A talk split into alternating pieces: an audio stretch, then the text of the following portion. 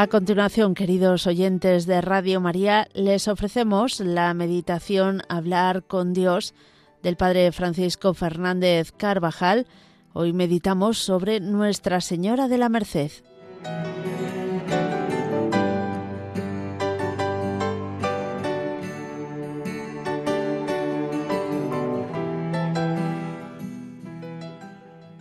Proclama mi alma la grandeza del Señor porque auxilia a Israel su siervo, acordándose de la misericordia, como lo había prometido a nuestros padres. A la Virgen Santísima se la venera con el título de la Merced en muchos lugares de Aragón, Cataluña y del resto de España y de América Latina. Bajo esta advocación nació una orden religiosa que tuvo como misión rescatar cautivos cristianos en poder de los musulmanes. Todos los símbolos de las imágenes de la Merced nos recuerdan su función liberadora, cadenas rotas y grilletes abiertos, como sus brazos y manos extendidas ofreciendo la libertad, su Hijo Redentor.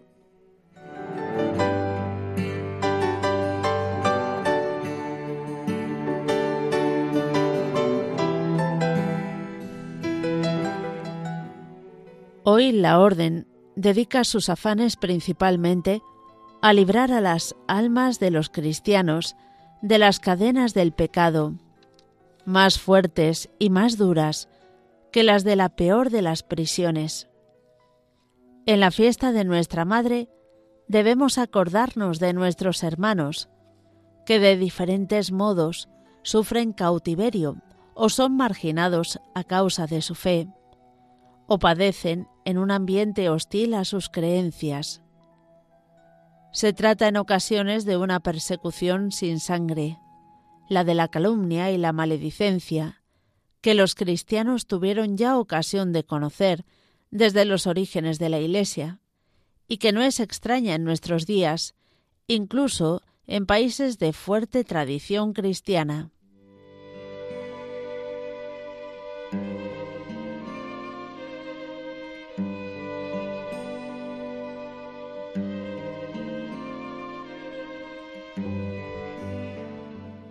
Dios padece también hoy en sus miembros, naturalmente. No llora en los cielos donde habita en una luz inaccesible y donde goza eternamente de una felicidad infinita. Dios llora en la tierra. Las lágrimas se deslizan ininterrumpidamente por el rostro divino de Jesús, que aun siendo uno con el Padre Celestial, aquí en la tierra sobrevive y sufre. Y las lágrimas de Cristo son lágrimas de Dios.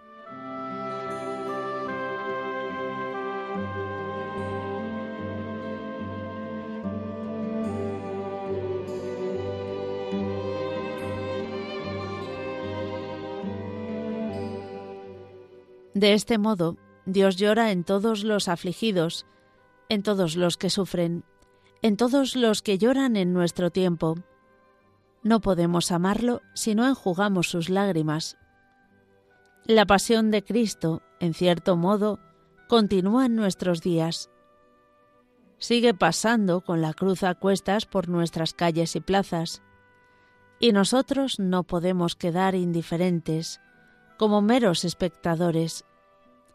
Hemos de tener un corazón misericordioso, para que todos aquellos que sufren la enfermedad o se encuentran necesitados, debemos pedir, unidos en la comunión de los santos, por todos aquellos que de algún modo sufren a causa de su fe, para que sean fuertes y den testimonio de Cristo.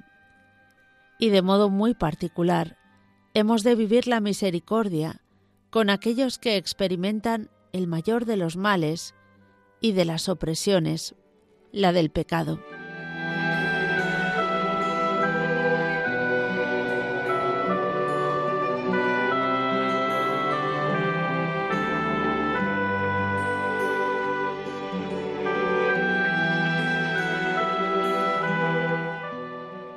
La primera lectura de la misa nos habla de Judith, aquella mujer que con gran valentía liberó al pueblo elegido del asedio de Holofernes.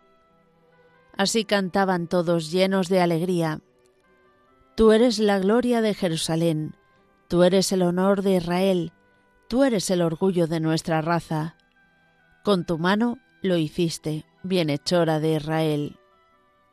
La Iglesia aplica a la Virgen María de la Merced este canto de júbilo, pues ella es la nueva Judith, que con su fiat trajo la salvación al mundo y cooperó de modo único y singular en la obra de nuestra salvación. Asociada a su pasión junto a la cruz, es ahora elevada a la ciudad celeste, abogada nuestra y dispensadora de los tesoros de la redención.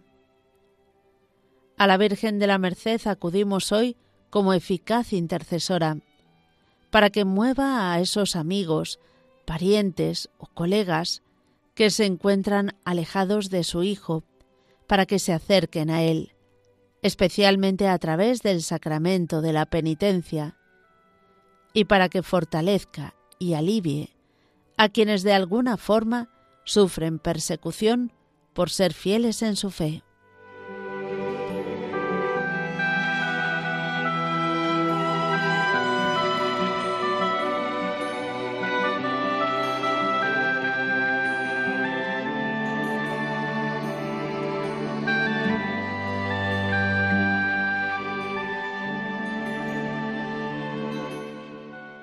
A ella acudimos también para pedirle por esas pequeñas necesidades que la familia tiene y que tan necesarias nos son también a nosotros. Nuestra Madre del Cielo siempre se distinguió por su generosidad en conceder mercedes.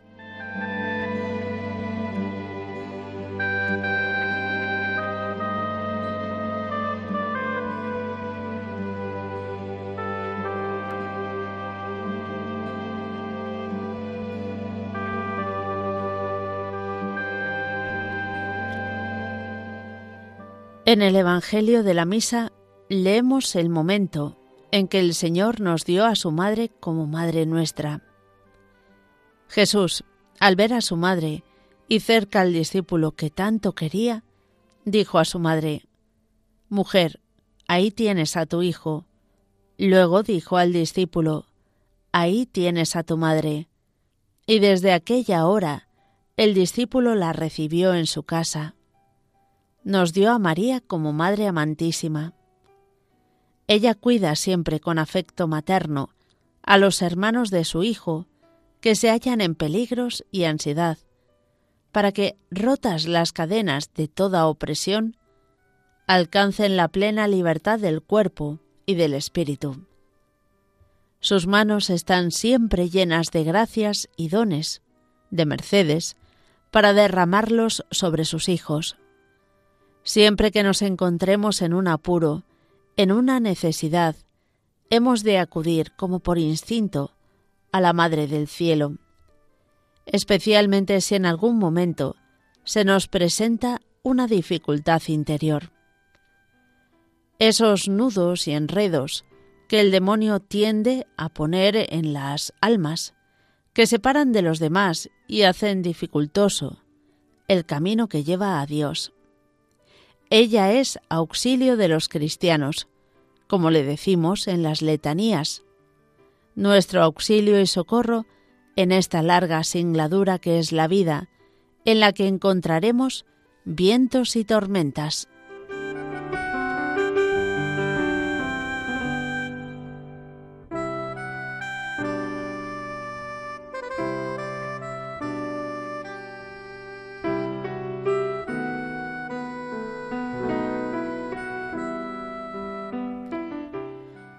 De mil maneras, los cristianos hemos acudido a Nuestra Señora, visitando sus santuarios, en medio de la calle, cuando se ha presentado la tentación con el rezo del Santo Rosario.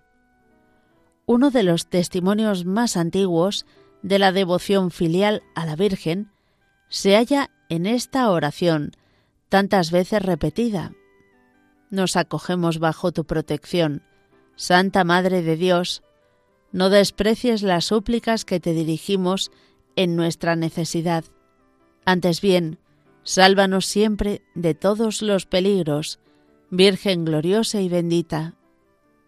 Y en la oración memorare o acordaos que podemos rezar cada día por aquel de la familia que más lo necesita. A ella le decimos con versos de un poeta catalán puestos en una hornacina de una calle de Barcelona. Virgen y Madre, consuelo nuestro, haznos encontrar el buen camino. Yo soy hombre, soy hijo vuestro, tú eres la estrella, yo el peregrino. Tú iluminarás siempre mi camino.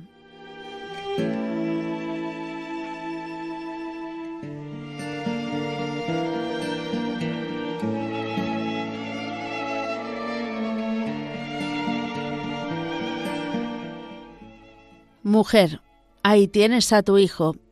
Al aceptar al apóstol Juan como hijo suyo, muestra su amor incomparable de madre. Y en aquel hombre, oraba el Papa Juan Pablo II, te ha confiado a cada hombre, te ha confiado a todos. Y tú, que en el momento de la Anunciación, en estas sencillas palabras, He aquí la esclava del Señor, hágase en mí según tu palabra, has concentrado todo el programa de tu vida. Abrazas a todos, buscas maternalmente a todos, perseveras de manera admirable en el misterio de Cristo, tu Hijo unigénito, porque estás siempre donde quiera están los hombres, sus hermanos, donde quiera está la Iglesia, sus manos se encuentran siempre llenas de gracias, siempre dispuestas a derramarlas sobre sus hijos.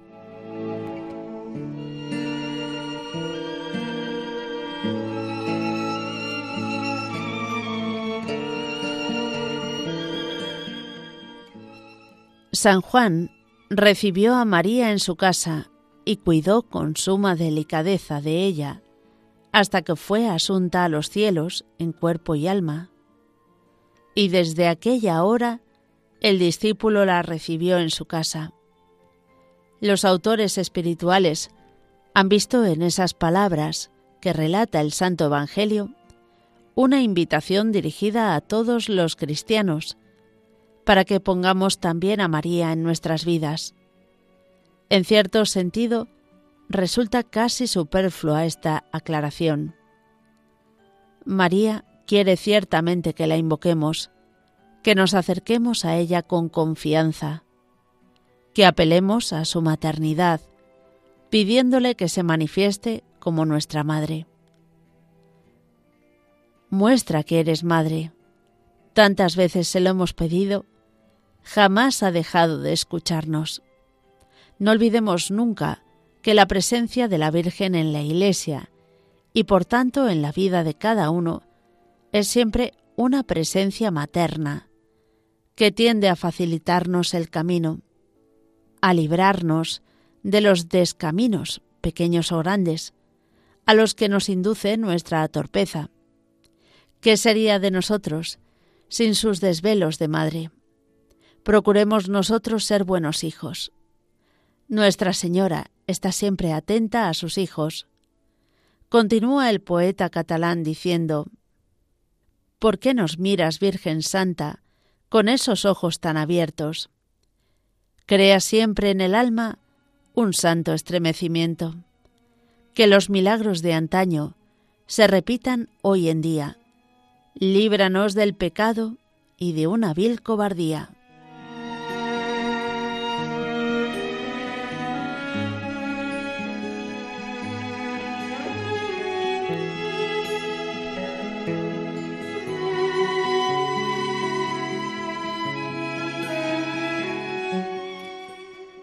Queridos oyentes de Radio María, les hemos ofrecido la meditación Hablar con Dios del Padre Francisco Fernández Carvajal, correspondiente a este 24 de septiembre, que recordamos a Nuestra Señora de la Merced.